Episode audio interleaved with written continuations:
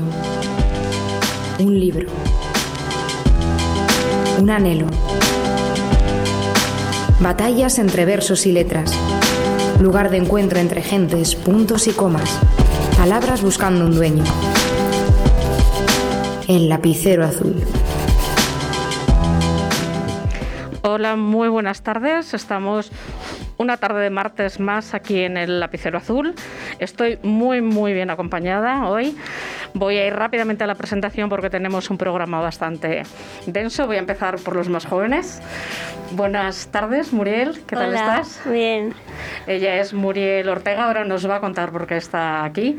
Viene muy, muy bien acompañada por Sonsoles Yáñez, con la que yo tengo una relación especial, aunque no nos habíamos visto nunca hasta hoy, pero tengo una relación muy especial. Y a mi derecha está un autor que debo decir que he disfrutado con su lectura muchísimo. Buenas tardes, Jorge Tamargo. Muy buenas tardes, gracias por invitarme. Encantada de tenerte aquí. Igualmente. Os voy a hacer una pregunta igual para Muriel. mm, está un poco muy complicado, pero yo creo que, que sé cuál es su respuesta. Esta semana el semanal y el grupo editorial Zenda han lanzado en una propuesta. Ellos quieren hacer una biblioteca perfecta, de manera que han preguntado a muchas personalidades, exactamente a 133 personalidades, cuáles eran sus libros favoritos y con ello lo que pretenden hacer es una biblioteca perfecta de 100 libros, exactamente de 101, porque ya dan por sentado que el Quijote tiene que estar en esa biblioteca. Vamos a escuchar un poco de música y luego vamos a hablar de esta propuesta que ha hecho eh, Semanal y Zenda. fuera de compás, desnortada e incapaz de volver atrás sobre sus pasos. Nadie la podrá alcanzar, puse precio a sus zapatos.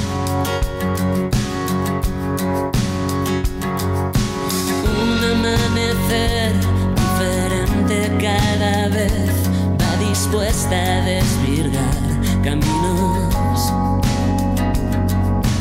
Yo la capturé en mi red, se fugó al primer descuido.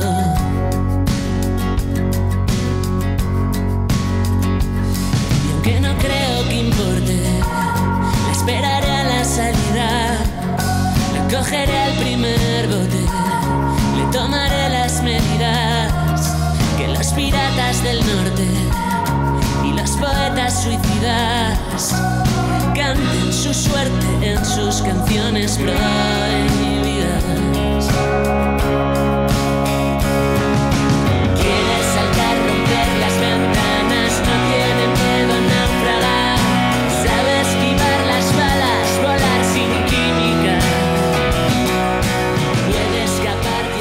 Ellos son Sidecar, no sé si la conocías, Muriel, esta canción. No. ¿no? Y la canción es Canciones Prohibidas. Yo todos los días cuando empieza el programa recuerdo a los oyentes que eh, la DJ de este programa es mi hija Celia, ella es la que elige las canciones, aunque hoy hay una para ti. Luego más adelante la escucharemos.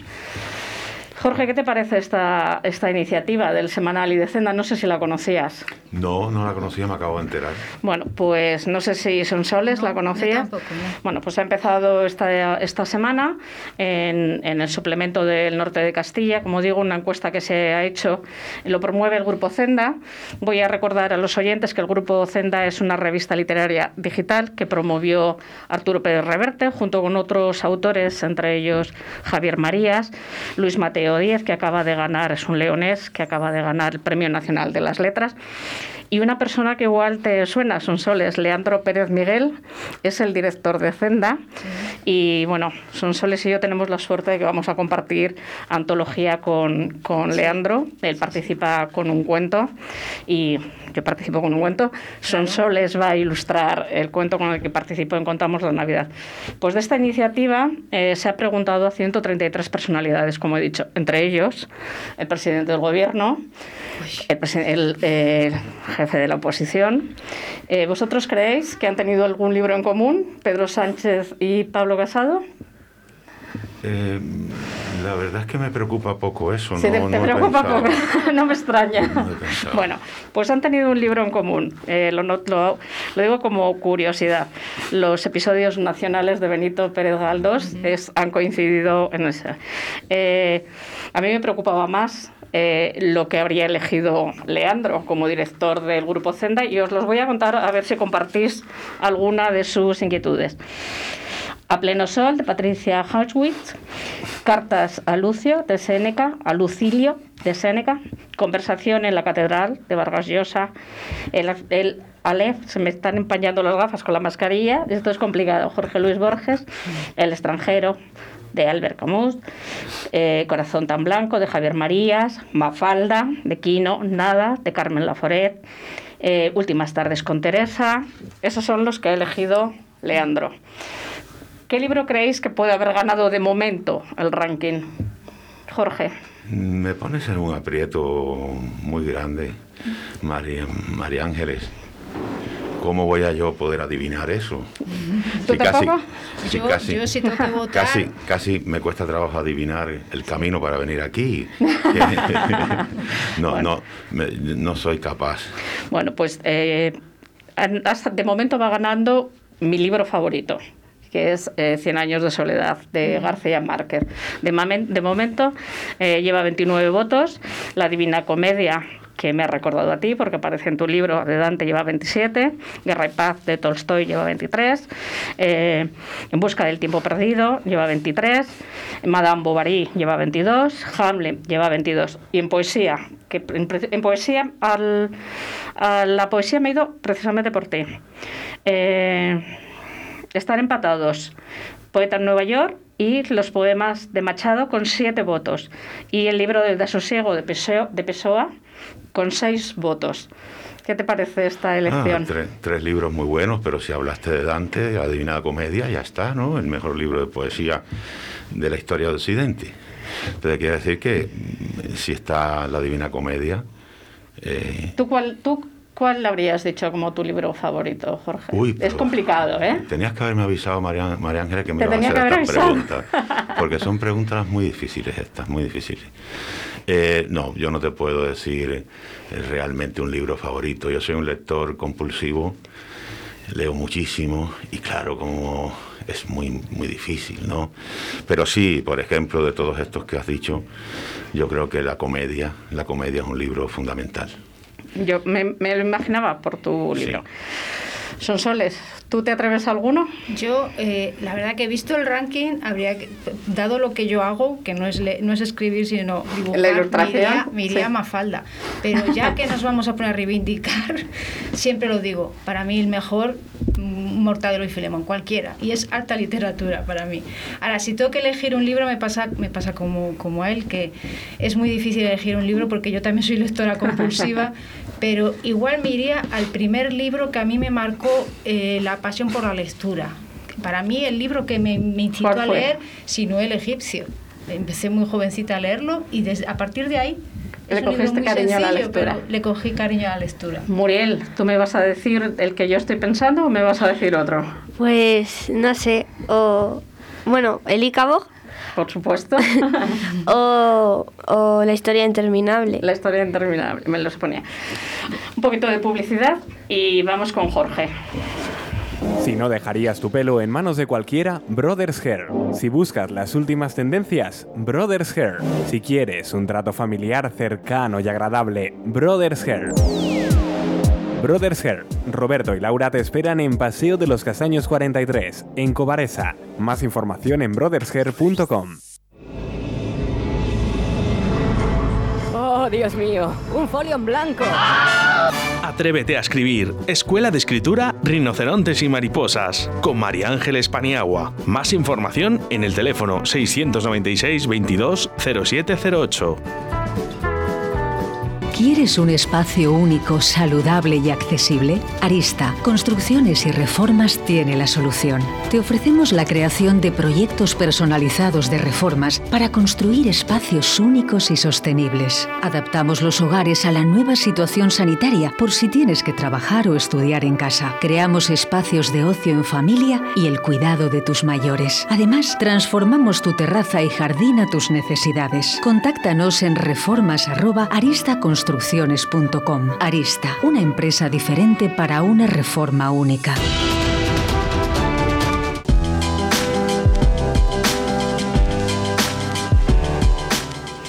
Bueno, pues continuamos. Como dije al principio, tengo aquí a mi derecha a Jorge Tamargo. Jorge Tamargo nace en La Habana en 1962 y desde 1992 reside y trabaja en Valladolid. ¿Qué te hizo venir a Valladolid? Bueno, eh, digamos que la, la, excusa fue hacer un doctorado en arquitectura. Vine a estudiar la especialización en restauración arquitectónica. Y en realidad la razón de fondo era abandonar Cuba y venir a vivir a España. ¿Y te hemos acogido bien en Valladolid? Mm, no me puedo quejar de nada. Soy un pucelano ya 100%, la acogida ha sido maravillosa. Pues tenemos fama de todo lo contrario, pero bueno, bienvenido mm, sea. Ya, pero esa fama, bueno, esa fama digamos que cala a las, a las personas que no quieren indagar un poco y esforzarse un poco. Pues Jorge ha publicado nada más, nada menos que 11 libros de poesía, eh, unos en España, otros en México o Brasil. También ha publicado ensayos, artículos y cuentos. Eh, voy a hacer un listado de los libros, porque él sobre todo ha escrito poesía. Evitándome en el 2004, Radiografía de la Inocencia en el 2007, Penúltima Espira 2008. El último que has publicado ha sido Los argumentos del tránsito en marzo del 20 que me lo ha traído, muchísimas gracias. Y te voy a decir que me ha llamado la atención con laude por una curiosidad, y es que está dedicado a los escritores y que cada verso lleva el nombre de un escritor. Sí, eh, Cum Laude es un libro en que hago una relación. Mira, me estabas preguntando por escalafones y listados y cosas de estas. Y entonces, claro, aquí he tenido poco tiempo para responderte, pero en Cum Laude tuve un poco más y entonces ahí hay 25 poetas que a mí me interesan mucho.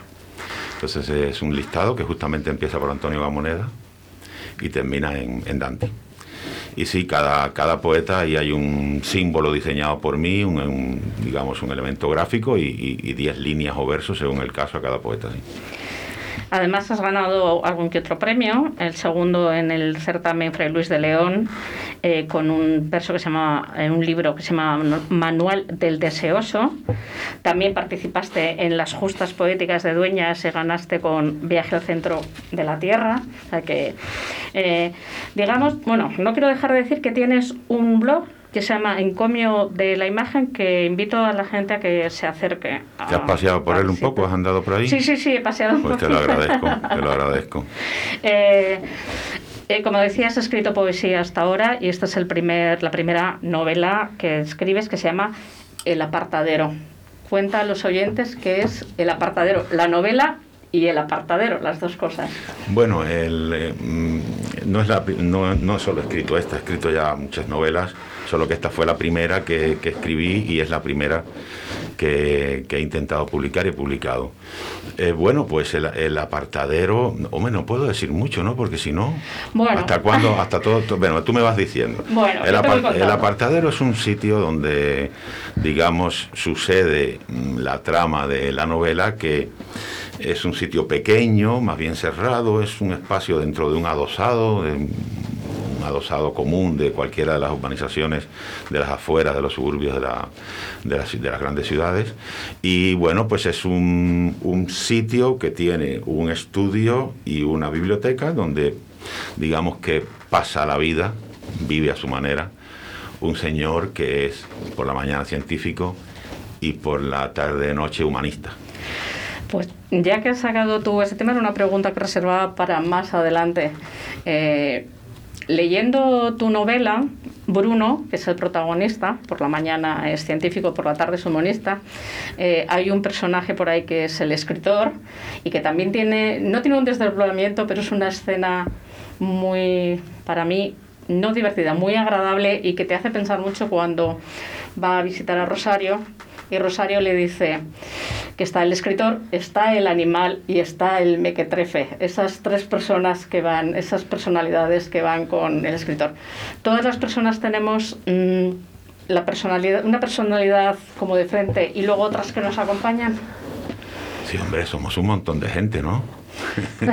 pues no lo sé, porque luego. Somos un tumulto casi. Cuando, cuando hacemos eso, nos, nos mm, califican de bipolares. No, porque yo, yo creo realmente que somos un tumulto. Eh, eh, no sé a quién le oí decir que un búfalo era un zoológico, con todo lo que lleva encima, ¿no?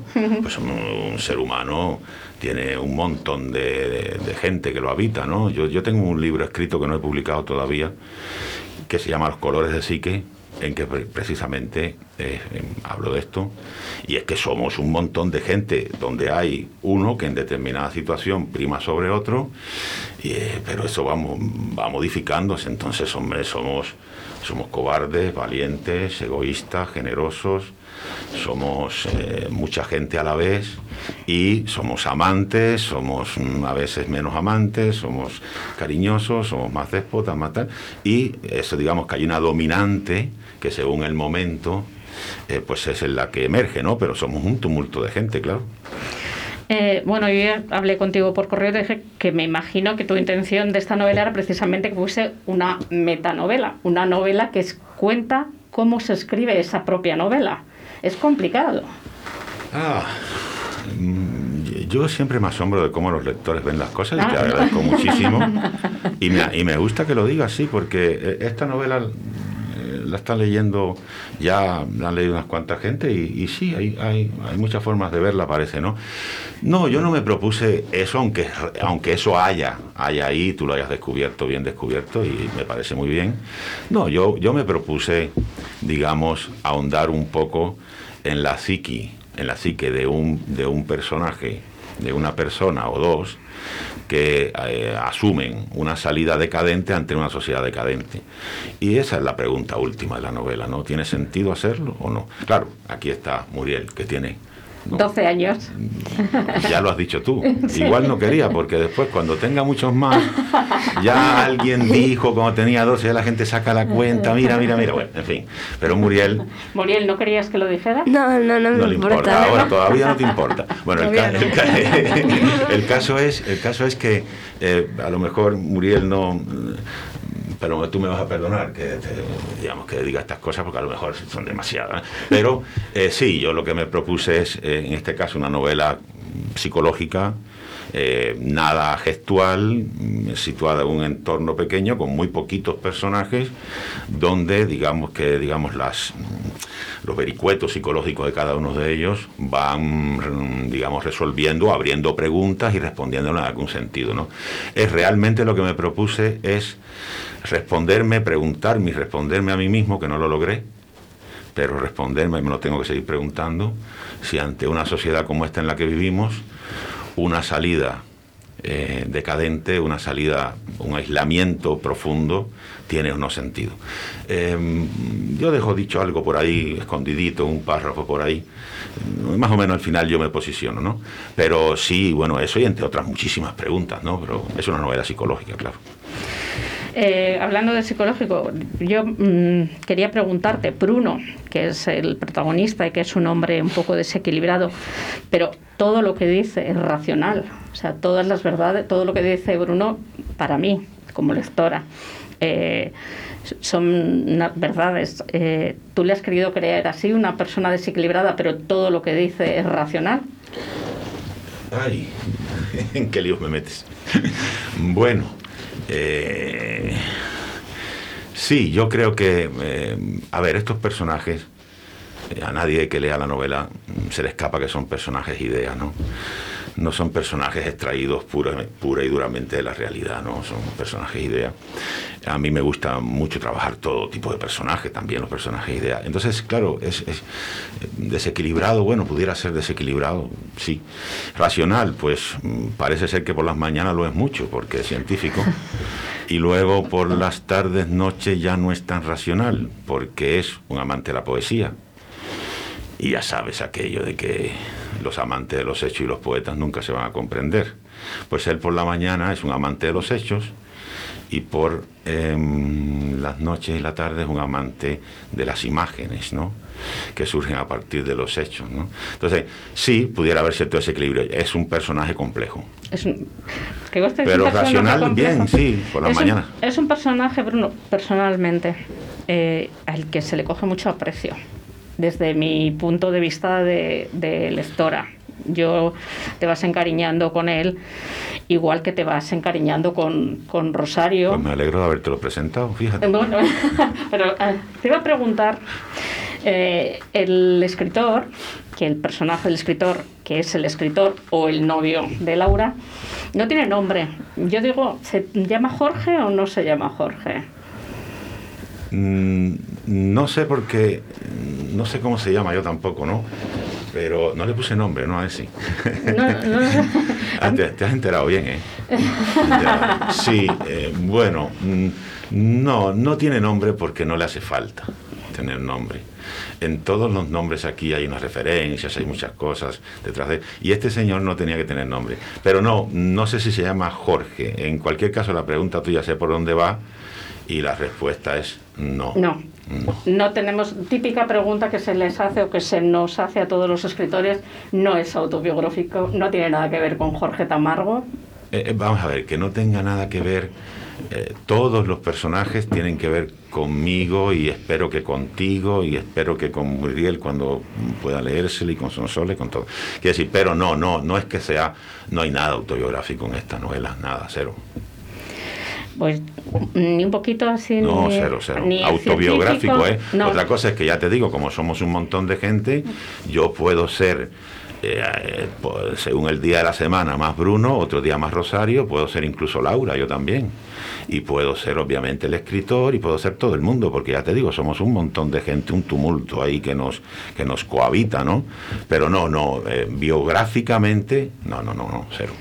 Pues ahora que nombras a Laura es un personaje que a mí me ha resultado curioso porque es fundamental para la historia, porque es necesaria por el escritor para que le conduzca y le lleve donde quiere, pero luego es un personaje dentro de la historia que si desaparece igual no le importa a nadie. Ah, pues no lo sé. Ya ves tú.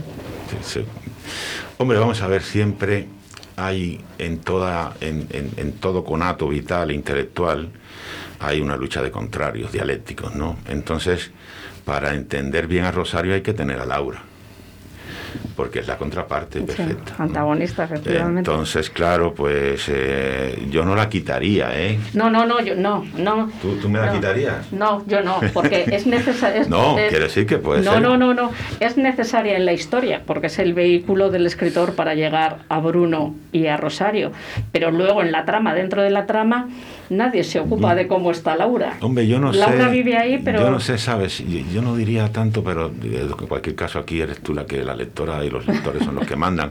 Pero Laura es una mujer con, con, un lado femenino enorme y un lado masculino muy pequeño. Y Rosario es todo lo contrario, es una mujer con un potente lado masculino. Y entonces eh, ese, ese, ese encontronazo entre esas dos identidades, entre esas dos psiques, psicologías, yo creo que es fructífera, ¿no? Entonces, no, no, para, para que se potencie a la una, tiene que aparecer la otra. Estoy de acuerdo. Te voy a hacer dos preguntas porque se nos está yendo el tiempo. Dos preguntas. Bueno, una es mm, que en la novela, no es una pregunta, aparece un verso, porque además un poema, que además me ha parecido muy bello. Y porque además a lo largo de la novela dices que en toda narrativa o en todo libro debe tener un, su lado poético, con lo cual eh, me parece que venía muy a cuento. Y luego una escena que me ha resultado mm, muy peculiar y que como escritora, repito, ya no como lectora, me ha hecho pensar, y es si eh, un escritor tiene que confiar tanto en su escrito, ser capaz de leerlo con una persona desnuda delante. Hasta ese punto tiene que estar concentrado el autor en su y creer en su Ah, escrito. es que, es que, es que hay, hay, hay chicas que son terribles. Esta Rosario tiene cada idea. Mm, Yo, yo no sé si tiene que ser así o no. Yo, de hecho, no sé si fuera capaz. Pero claro, ella lo pone en ese momento en un, en un apuro y le dice, si realmente si te, te interesa lo que estás haciendo y quieres que yo escuche ese capítulo, tendrás que leérmelo conmigo desnuda delante. Es una prueba, ¿no? A que lo pone. Es una, pro- a mí me ha, me ha gustado la, la imagen. Eh, una de las cosas que le recomiendan al escritor antes de que se ponga a escribir es que lea mucho. Yo creo que la gente ahora lee muy poco. Yo desde el lapicero azul insisto mucho en que hay que acercarse a los libros. Y ya la última pregunta. ¿Crees que estamos en un momento que escribe cualquier persona? ¿Que todo vale, que todos los escritos que escribe todo el mundo? Hombre, yo creo que estamos en un momento que todo el mundo hace de todo. Pero vivimos en el reino de la opinión. Y una vez que vives en el reino de la opinión y en que todo vale sin que haya ningún esfuerzo por medio, pues a uno les da por escribir, a otro les da por ¿Por dibujar? no, pero por ejemplo, por ejemplo Muriel, que desde tan pequeñita está haciendo ilustraciones tan válidas, Ilustraciones y parece, hace cerámica parece, también. parece ser, parece ser, yo aquí hago, un- rompo una lanza por ella, de que, eh, de que no es cualquiera que se pone a hacer eso, pero realmente hoy todo el mundo hace de todo, no solo escribir, ¿qué, qué más da escribir o cualquier cosa si todo vale? Bueno, ese es el problema. Igual todo vale. Nos vamos con publicidad y con un poquito de música. Si no dejarías tu pelo en manos de cualquiera, Brothers Hair. Si buscas las últimas tendencias, Brothers Hair. Si quieres un trato familiar cercano y agradable, Brothers Hair. Brothers Hair. Roberto y Laura te esperan en Paseo de los Castaños 43, en Cobaresa. Más información en brothershair.com. Oh, Dios mío, un folio en blanco. Atrévete a escribir. Escuela de Escritura Rinocerontes y Mariposas. Con María Ángeles Paniagua. Más información en el teléfono 696 22 0708. ¿Quieres un espacio único, saludable y accesible? Arista, Construcciones y Reformas tiene la solución. Te ofrecemos la creación de proyectos personalizados de reformas para construir espacios únicos y sostenibles. Adaptamos los hogares a la nueva situación sanitaria por si tienes que trabajar o estudiar en casa. Creamos espacios de ocio en familia y el cuidado de tus mayores. Además, transformamos tu terraza y jardín a tus necesidades. Contáctanos en reformas@aristaconstrucciones.com. Arista, una empresa diferente para una reforma única.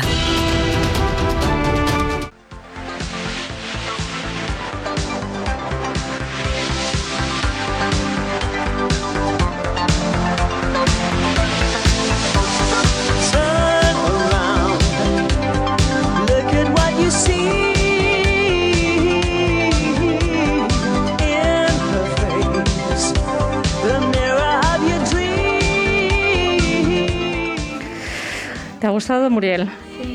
De todas formas coincidimos, ¿eh? A mí la historia interminable además me lleva a cuando yo tenía 16 años, por ahí, porque creo que se han hecho los 30 años de la película, así que yo tengo 55, así que por ahí. Y me... Es de estas canciones, como dice mi hija, motivadora, que te pone las pilas. Cuéntame, ¿qué haces tú aquí conmigo? Pues. Pues no sé por dónde empezar. Bien- vienes a contarme cosas. Sí. Vale. Eh, ya hemos dicho que tienes 12 años, que estudias primero de la ESO. Sí. Me imagino que quieres, quieres mandar un saludo a tus compañeros, a tus profesores. Eh, vale. ¿Vale? Pues venga, ¿quién quieres saludar? Eh, pues. mm, pues a mi profesor de alfarería, a Juan Laguna, que no sé si me estará escuchando ahora. Y mm, a, bueno, a mis profesores y a mis amigos, que tampoco sé si me estarán escuchando. ¿Y a tu madre? Sí, a mi madre también. y a mi profesora de pintura, eh, Anabel, que me da clases en Laguna. Y pues no sé. ¿Quién tienes a tu lado? A mi tía. A tu tía, que eh, todo el mundo que de Valladolid, que este, sepa algo de literatura, la conoce. Son Soles Bueno, bueno, Yáñez. Ella no se dedica a escribir, pero hace ilustraciones, además hace ilustraciones en cuentos que han tenido premios Sí, eh, con David Aceves. Pero eso es mérito de David, ¿no? Bueno, y de los dibujos que lo acompañan. Además, bueno, voy a- con tu permiso, voy Sí. a, a decir a todo el mundo que se acerque a tu Facebook, porque durante toda la pandemia nos has estado haciendo unas viñetas que yo me, Ay, sí, sí, me sí. levantaba para ver la viñeta de. Pues me de alegro Sonsos. porque ese era, ese era el motivo Ese era el motivo. claro. Bueno, cuéntame qué es, a ver si lo digo bien, ¿eh? porque el inglés y yo no nos llevamos bien y no sé si es inglés. El Icabo, Sí, el Icabo. cuéntame qué es. Pues es un libro, bueno, proyecto que ha hecho estos, este confinamiento J.K. Rowling y es... Cuéntame quién es eh, J.K. Rowling, porque tú y yo lo sabemos, pero igual hay oyentes que no saben quién es esta señora. Vale, pues J.K. Rowling es eh, la escritora de Harry Potter, que, mm, bueno, pues es, es de mm, Inglaterra, pero ya no sé dónde vive, no sé si en Estados Unidos o dónde. Bueno, con que sepamos que es la escritora de Harry Potter, yo creo que ya todo el mundo se puede dar por enterado. Seguro. ¿Qué hizo durante la pandemia? Cuéntame. Pues eh, cada día subía un capítulo eh, a una página eh, de internet que, eh, bueno, ese capítulo pues era de la nueva historia que se llama Lícabo. En- pues, no sé. ¿Lo cuento yo un poco? Sí. Bueno, esto es una historia que ella escribió hace 10 años. ¿vale? La escribió para sus hijos Sí. y decidió, durante la pandemia, compartirlo con todo el mundo. Con lo cual, lo que hacía a través de su página, todas las semanas, eh, compartía un capítulo de esta historia. Esta historia se desarrolla en un mundo que se llama Cornupia. Eh, sí, cornucopia. Corn- Y eh, es un reino maravilloso, entre comillas. Sí. Hay un rey, dos asesores Sí. eh, del rey y hay un monstruo por ahí. ¿Que dónde Sí, vive? Pues vive en Los Pantanos, que es la ciudad de Cornucopia menos habitada y más pobre. Y pues el Icabo, bueno, ese monstruo, es una leyenda. En parte de la gente no pensaba que existiera y solamente eh, decía que existía para que sus hijos durmieran. Y otra, pues, otra parte, pues, sí que se lo creía. Hay dos niños por ahí que son los protagonistas. Sí, son Daisy y Bert. Eh, pues, eh, son mm, amigos desde que son pequeños y pues son los que, mm, bueno, los héroes de la historia, por así decirlo, porque, mm, porque a ver, eh, salvan al monstruo de... Es que, es que me da a mí que el monstruo no es malo, ¿verdad? No, el monstruo es bueno. Creo que estáis contando mucho. No, no vamos a contar más. Vale, vale. Eh, lo que hace eh, JK Rowling es que invita a los niños de todo el mundo a que dibujen sus personajes. Sí, eh, eh, cuando subía el, el capítulo, o los capítulos, porque a veces subía más, pues eh, había una parte en la, de la página en la que te decía lo que podías dibujar si querías presentarte al concurso. Eh, bueno, al concurso que era para dibujar, mm, eh, para ilustrar el libro. Y mm, pues Pues tú lo mandabas. sí. Te lo manda, y de un día te llegó un, corre- un correo Sí. y te dijeron, eres finalista. Sí, Y, yo sé que lo pasaste muy mal porque tocó correr. ¿Para qué? sí, bueno, me dijeron que era finalista, que cuatro dibujos de los que había mandado quedaron finalistas y pues teníamos 72 horas para enviarlo todo a la editorial Salamandra en Barcelona y pues nos tocó ir a, a correos. eh, Tal y como están las cosas Sí. en correos. Sí, y a imprimir todos los, eh, los dibujos por si no nos los devolvían. y pues fue muy lioso. Entonces, fíjate que no solo es que te los han devuelto, sino que los vas a ver en todos los libros. Eh, en España, ¿no? No se los han devuelto, los No, no, todavía. no, todavía no. Pero bueno, tiene que decir que ahora ya no te los han devuelto de lo mismo, lo tienes en todos los libros. Eh, no, pero solamente uno, o sea, no todos los de... Bueno, después de que te dicen finalista, te dicen que ya has ganado, Sí. y me imagino que es la locura. Sí, o sea, yo mm, no me lo creía al principio y pues, eh, no sé, me estaba muy contenta y pues, pues... Y no todo sé. el mundo te volvía loco, no me digas más. bueno, no, porque había que guardar confidencialidad y yo no dije nada. y, y- y pues, ¿Y te costaba, y no te costaba estarte callada? mm, pues no, No, tú llegabas a clase y no decías nada. no. Porque yo sé que has salido hasta en el telediario. ¿Y ahora te paran por la calle? No. No. bueno, eh, me imagino que ha sido una experiencia increíble para ti. Sí. Eh, el, yo- el dibujo mm, es un personaje. ¿Qué personaje es? Sí, es eh, eh, la madre de Bert, es la señora Bimis, que es como una parte de la clave para, bueno, para conseguir que el Icabox se salve, por así decirlo. Bueno, mm, no sé si ya sé que dibujas muy bien, que ilustras, además tienes a quien salir. Sé que has dibujado una cesta de setas. Sí. Me imagino que, que tu tía, que sé que es experta en setas, entre otras cosas, pues eh, te habrá te habrá ayudado. Se nos está. Que va, que va, que va. ¿No te ayuda? Nada, nada, ¿No? nada, No, no, no. digo con las setas. Decirle No, no, qué setas tenía que poner. No, no, no, con dibujo, los dibujos, ella tiene su propia personalidad y bueno, ya sabes los niños de ahora, Ya- saben, saben mucho más. Yo más. decía de, orien- de orientadora como las setas, que sé que eres experta Sí, y sí. otras muchas cosas que se te dan casi todas bien. Uy, qué exagerada. No, no. Eh, no sé si te va a gustar escribir más adelante o solo dibujar. Pues, mm, bueno, hace dos años creo, Sí. eh, me presenté a un concurso, bueno, al concurso del Jeromín y pues quedé finalista. Y bueno, sí me gusta escribir y este, este confinamiento he escrito una novela, bueno, no, Espera, espera un minuto, para ahí, para ahí, que ahora me lo cuentas, que tengo a una persona al teléfono y ahora me lo cuentas. Vale. Ahora me lo cuentas. Buenas noches, Dani. Hola, buenas noches, ¿qué tal? Pues bien, no sé si estás escuchando que tengo aquí conmigo a, a Muriel Ortega, que ha ganado el concurso que ha convocado eh, JK Rowling, la escritora de Harry Potter, para lanzar un nuevo libro con las, con las ilustraciones. Aquí en España se van a lanzar con una de las ilustraciones es de Muriel. ¿Qué te parece? Ah, Pues me parece una maravilla y, y que, o sea, que siga escribiendo y siga ilustrando. Eh, eh, Ilustrando, ilustrando. ahora, aparte de que, eh, bueno, de que es eh, o sea, uno de los libros más importantes de literatura infantil ¿no? y juvenil de los últimos años, que contaba que el confinamiento había escrito una novela, ¿he escuchado bien? Está, ha escrito una novela, pero me lo va a contar después, así que luego te quedas escuchando. Eh, Dani, Dani Monedero, es vallisoletano, es escritor, además escribe guiones para televisión y cine, y ha estado este fin de semana en Valladolid presentando un libro de cuentos eh, que se llama Volar a casa. Y además te voy a contar, Muriel, que también hace libros para niños.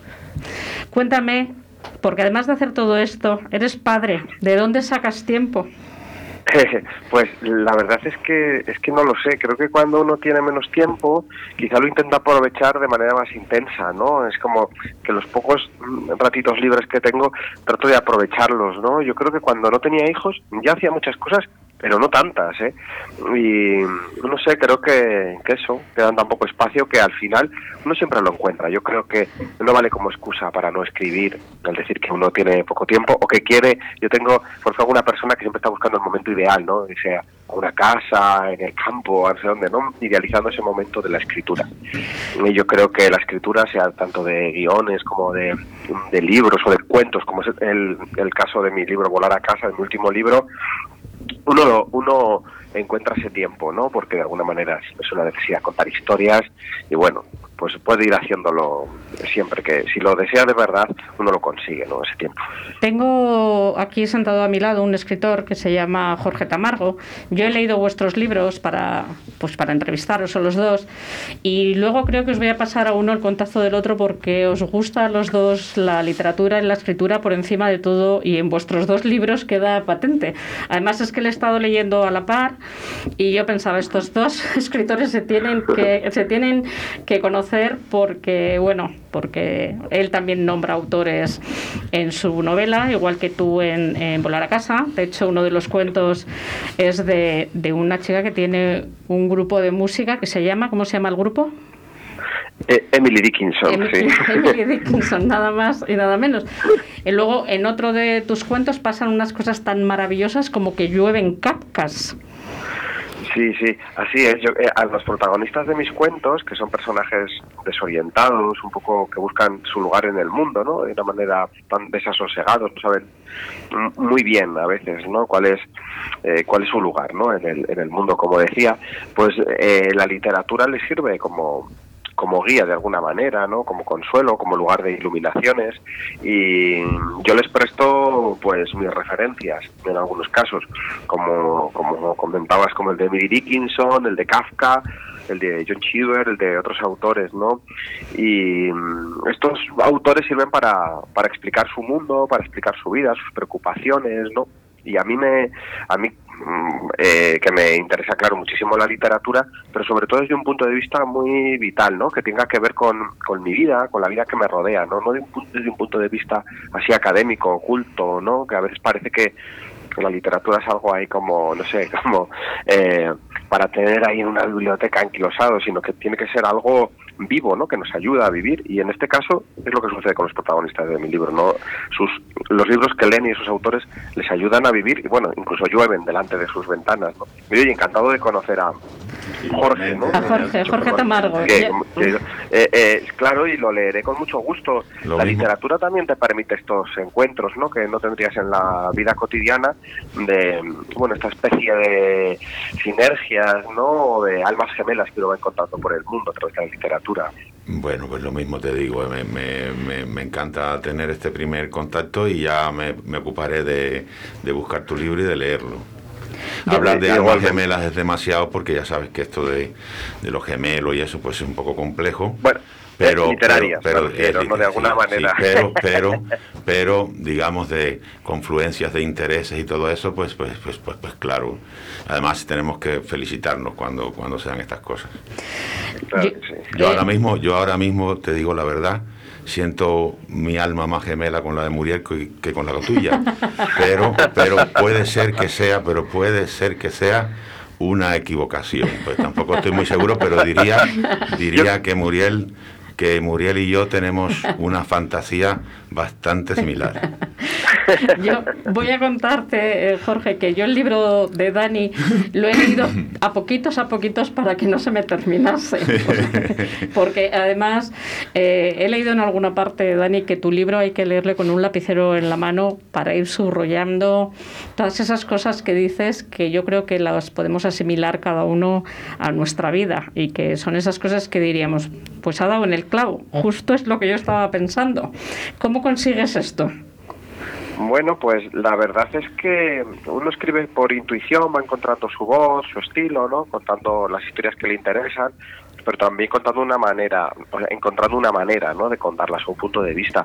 Y sí que parece que hay como cierta em, coincidencia entre muchos lectores de que el libro tiene ciertas frases o ciertos hallazgos un poco aforísticos, ¿no? Que casi pueden ser eso, frases, de subrayar y, sí que han coincidido muchos lectores, ¿no? Que tienen el libro muy subrayado y, y con frases que a cada uno le resuenan de una manera diferente. Yo como lector y como escritor me interesan mucho los libros en ese sentido que son abiertos, ¿no? Que, que dejan espacio también en la cabeza del lector para que él los complete, ¿no?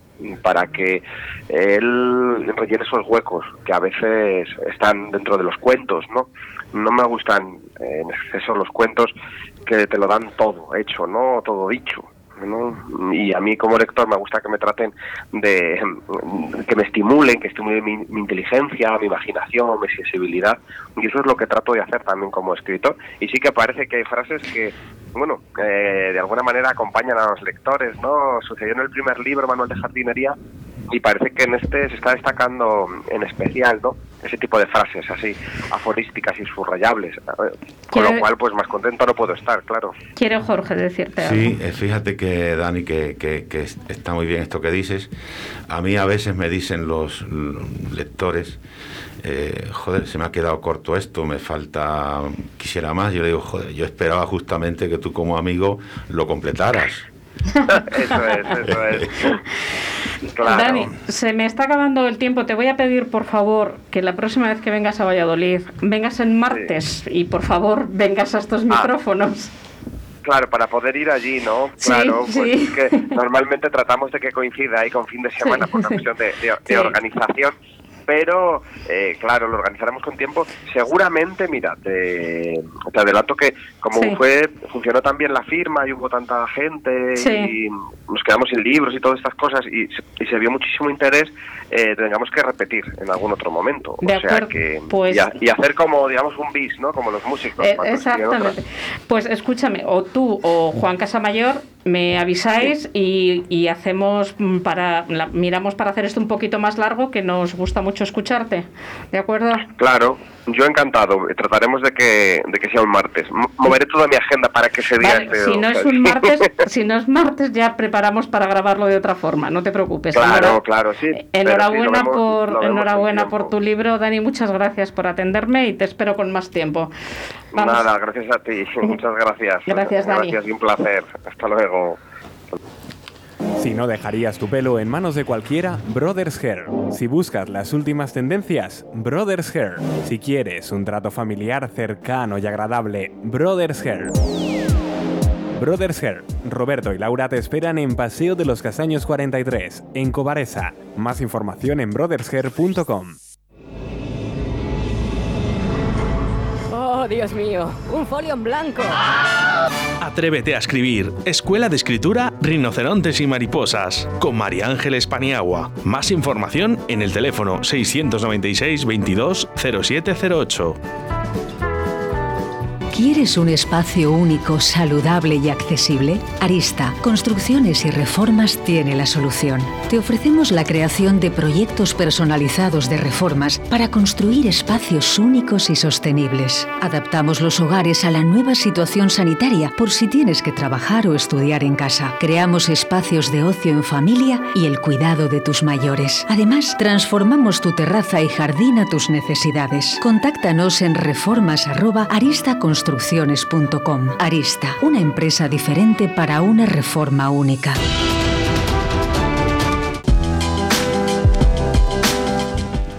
Cuéntame lo de la novela. A ver, no sé si se le puede llamar novela, porque a ver, sigue siendo el boceto de... Bueno, sigue siendo el boceto de una- un cuento, bueno, un cuento mejor dicho, una historia que he escrito este confinamiento porque me aburría mucho en casa.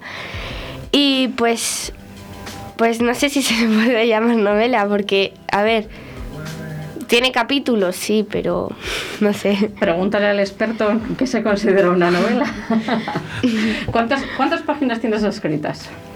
Pues a ver, son pequeñas como esas, son la mitad de una hoja normal. Y mm, pues unas, no sé, hay 13 capítulos, creo. ¿13 capítulos? Sí. No sé, primera noticia. Bueno, Qué bien, qué bien. eh, a mí me parece muy bien que escribas. Me parece muy bien. Y además, si tienes. a- Bueno, te iba a decir, para que te haga las ilustraciones, No, no, pero no. tú te lo guisas, tú te lo comes. todo ella, sí, sí, sí, Tú te lo guisas, tú te lo comes. Quédate ahí un minuto que vamos a hablar con otra, con otra persona. Muy buenas noches, Chuchi. ¿Qué tal? Buenas noches, María Ángeles. Oye, mm, vas de premio en premio y nominación en nominación. Dice- Estamos en racha, estamos en racha, ¿no? No sé si sabes que, que David Villorejo, mi compañero de En un lugar de la panza, dice que todo el que pasa por el programa de, de un, un- por un lugar de la panza es bendecido y a partir de entonces tiene todos los premios. Yo creo que es lo que te ha pasado a ti. Bueno, bueno, pues es una suerte, es una suerte saberlo, ¿no? Además. Bueno, eh, voy a contar, eh, los oyentes que nos siguen ya saben que el que está al otro lado es Chuchi Soto, de las bodegas Soto y Manrique, uno de los patrocinadores del programa. Pues su, su, vino, Las Loberas, primero fue designado eh, como es esto, como por la guía por la guía en la guía Peñín, como eso es revelación. eh, revelación y ahora otro de tus vinos eh, la Mira 2018 está en los top 100 de descubrimiento mundial ¿qué es esto de top 100? Bueno, ha sido una sorpresa, ¿no? Esta semana, porque la guía más importante a nivel mundial, que es la guía One Advocate de Robert Parker, eh, elabora al final de año, pues, los 100 descubrimientos a nivel mundial del año, ¿no? Entonces, eh, hemos eh, en nuestro vino La Mira, como has dicho, del 2018, pues ha sido incluido dentro de esos top 100 de, vinos eh, que han llamado la atención eh, durante este año. Indicar que es un tema importante porque es a nivel mundial y solo hay eh, 10 vinos españoles, eh, creo que son, y bueno, pues es una, eh, eh, de alguna manera es una alegría el estar ahí nominado.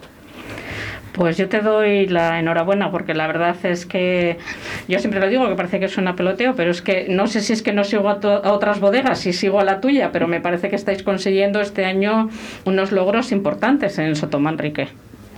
Sí, estamos contentos. Como sabes, hacemos vinos por parcelas, hacemos vinos eh, pensando muy en el territorio. Entonces, has hablado antes de las loberas, la mira, pero bueno, también tenemos las violetas, la cruz verde. Entonces, digamos que esa manera de hacer o esa manera de interpretar los vinos, pues eh, nos está dando una, una relevancia y nos está posicionando de una manera interesante. Y porque trabajáis muchísimo, que sé yo que, tra- que trabajáis muchísimo, porque las cosas no las regala nadie.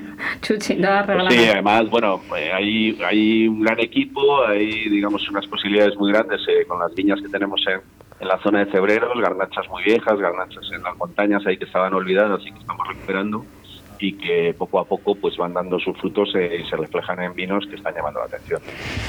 Pues eh, te voy a hacer una recomendación para el jueves, que estarás ocupado, pero te voy a hacer una recomendación. El jueves en un lugar de la panza eh, va a estar Jesús Cifuentes de, de Celtas Cortos y va a estar... Gran aficionado al vino. Sí, a ver, es que eh, yo sé, no sé dedicar vino, pero yo sé que algo de gastronomía me ha contado David que hace, que hacen una paellada, bueno, no sé qué, qué es lo que nos va a contar. Y te voy a, y va a estar por teléfono eh, Xavier Gutiérrez, que ya sabes que es Premio Nacional de Gastronomía, va a estar dos jueves con nosotros. Eh, un día va a decir los ingredientes para una receta y al jueves siguiente va a hacer la receta. Te lo digo para que nos escuches con lapicero. Y ya, bueno, ya hemos hablado tú y yo más veces de Xavier Gutiérrez, que es el, el creador de ese género literario que se llama noir gastronómico, que es novela negra eh, que ocurre dentro de- del ambiente gastronómico. Es muy interesante. muy Así que te, te invito a que nos escuches. Muchísimas bien, gracias. Chuchi, y enhorabuena por ese premio. Muchas gracias. Bueno, pues como veis aquí hablamos de todo, de vino, de ilustraciones, de cerámica. ¿Te gusta cocinar? Mm, Bueno, me he quedado en el pollo al curry que me enseñó mi tía. Tu tía también. Sí, sí, sí, A ver, porque no, te- no tengo por ahí la lista que me han mandado de todo lo que hace bien tu tía. Pero sé que hace muchísimas cosas bien. Bueno, esta pues. niña es un portento. Esta Sí, niña a ver, tiene Totalmente, tiene- totalmente. No, tiene no, no, muchas no. inquietudes. tiene ese- madre mía. Cuéntame, Qué ¿qué bien. es todo que pintas acuarela? ¿Acrílicos? Sí, eh, pues, Espera un minuto, porque yo no sé lo que son acrílicos. pues los acrílicos es una técnica para pintar que es como... mm, es como plástico líquido. Bueno, no, más o menos. A ver, es... mm, no sé A ver, cómo Se lo preguntamos a Sonsoles que es acrílico. Yo soy muy poco de acrílico, pero es lo que Tú eres más inventaron. de de- Sí, sí, yo soy de lápiz. Pero es lo que inventaron un poco para mm, sustituir al óleo y que se queme más rápido. Es un poco más artificial. Eh, Jorge es arquitecto, yo me imagino que en esto también tiene, sabe algo. Me- bueno, eh, no por ser arquitecto, pero sí porque mm, me gusta también. A mí me gustan como a ti muchas cosas. Y entonces el acrílico es lo que dice Sonsol, es una técnica que viene a, mm, a favor de la pintura rápida, o sea, de Mm. producir la obra con un secado rápido que le permita al, al autor plasmar ideas de manera más rápida, no tener que esperar que el óleo seque para ir viendo lo que pasa y corregir y vuelve a secar. Bueno, viene con los tiempos, ¿no? La comida rápida se pinta con acrílico. Ah, vale, así lo he entendido, lo he entendido perfectamente. Lo he entendido perfectamente. ¿Cuál es la técnica que más te gusta? Pues la acuarela. La acuarela. A mí me parece muy difícil. No sé, Jorge y Sonsoles. Dificilísimo. Bueno, a mí, acuarela es a muy mí me parece casi imposible. Que hay que ir llevando la gota, ¿verdad? Para que no se corte. Es dificilísimo. Ya me parece la aguada, la tinta aguada difícil, así que la acuarela, madre mía. El- la lámina ganadora, ¿en qué técnica está escrita? Está en acuarela. Está en Porque acuarela. eh, les hice todos a, a- todos a acuarela menos eh, dos que hice a óleo, eh, óleo a acrílico y uno que hice a pastel. Eh, y ya está. Eh, has dicho que tú que vas a clases para Sí. aprender a dibujar. Sí. ¿Te ayuda mucho? Pues que sí. sí, ¿O, es- o eres muy intuitiva? no sé lo que quiere decir eso. Que si improvisas. Pues a ver, en, en casa cuando pinto yo sola sí, pero si estoy en, en la escuela, pues en la escuela de dibujo, pues no. Porque eh, mi profesora nos da un- una foto y nos va explicando como, bueno, a cada uno, porque cada uno tiene un nivel diferente, porque estamos con pequeños y con mayores y pues, a ver, es no hay mayores de adultos, es eh, niños solo. Eh, pero bueno, nos da una foto y cada uno, pues a lo mejor puede haber uno que esté haciendo pastel y otro a la vez que esté haciendo acuarela. Y pues nos da las pautas de cómo hacerlo y va pasando para enseñarnos.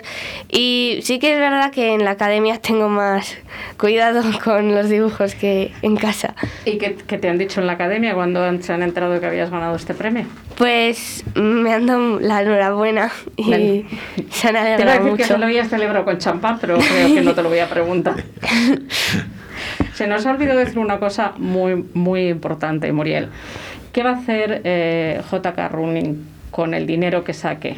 Eh, pues es, sí, es lo más importante. Es todo lo que consiga de dinero, pues lo va a donar a una mm, asociación para, eh, para conseguir la vacuna del coronavirus, que es una asociación de Estados Unidos, creo. No te preocupes. no te preocupes. Lo va a donar para luchar contra el coronavirus. Sí. Que me parece, ¿qué te parece la iniciativa? Yo iba a Pues- decir mi parecer, pero me importa más el tuyo. Pues es muy, muy buena idea porque con esta situación pues es una de las mejores cosas que se puede hacer para frenarlo. No sé si va a venir a España, me imagino que si viene a España harás todo lo posible por conocerla. No sé si a los ganadores os van a dar la posibilidad, No sé. pero ¿te gustaría? Sí, Pues igual la escribimos y se lo decimos, ¿o no? vale. Vale. Bueno, sígueme contando la novela. Pues no sé, a ver, es em, ¿De qué- ¿Cuántos personajes tiene? pues eh, varias familias, a ver. Ah, familias. Sí, a ver, no. a ver, el, el personaje principal se llama Chloe y su- tiene una gemela que se llama Alix. eh, o sí, era Alix. Sí, era Alix, porque. eh, a ver, es un. Está. eh, es como. Una familia. A ver, a ver, que me A ver. Respiramos, venga. Es em, una familia francesa que. Bueno, vive en Francia. ¿Por qué francesa? Bueno, porque. ¿No tenías eh, a mano una española? Es que, eh, pues, a ver, Bueno, ella va a un colegio francés, Ah, entonces vale. ella tiene mucha influencia de la Vale. cultura francesa. Tampoco, tampoco claro. cuentes mucho, ¿eh? No, no, claro, es que te quieres un Tienes que contarlo Sí, justo tú para guárdate, guárdate tus cositas. eh, vale, bueno, es del siglo XVIII, más o menos. Pero vamos a ver, Muriel, si es que no dejas de sorprenderme.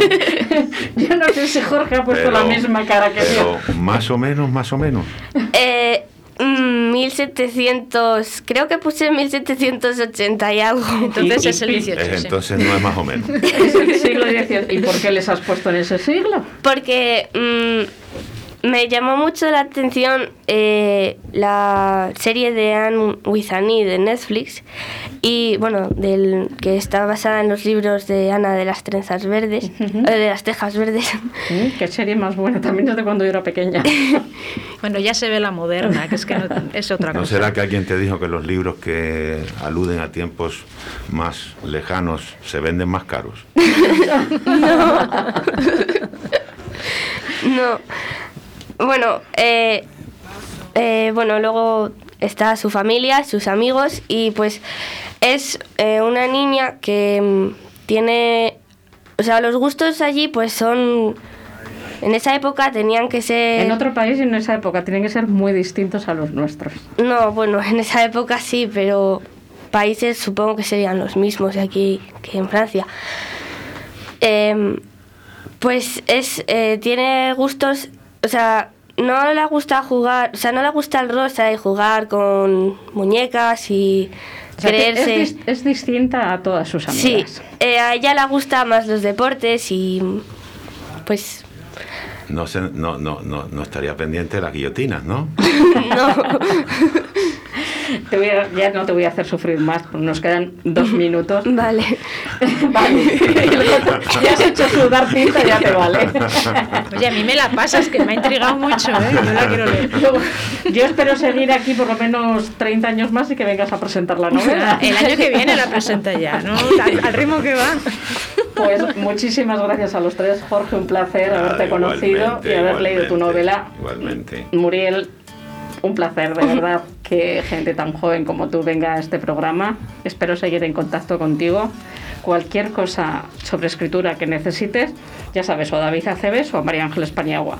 Yo debo, agradecer a, Máximo, el editor de Trifaldi, que fue el que te, regaló el libro y te lo presentó porque, porque claro, si no, no nos hubiéramos conocido. Efectivamente, se lo vamos a agradecer a él. Sí, a él que tuvo la, la idea y la delicadeza de mandarte el libro y, y de pedir que te lo leyeras y tal, pues, pues gracias a Máximo. Ha sido un placer. Son Soles, por fin te conozco. Muchísimas gracias. Eh, tenemos esa cosa juntas ahí, mi relato y tu ilustración. Nos vamos hasta el martes que viene. Muchísimas gracias, gracias. Oscar.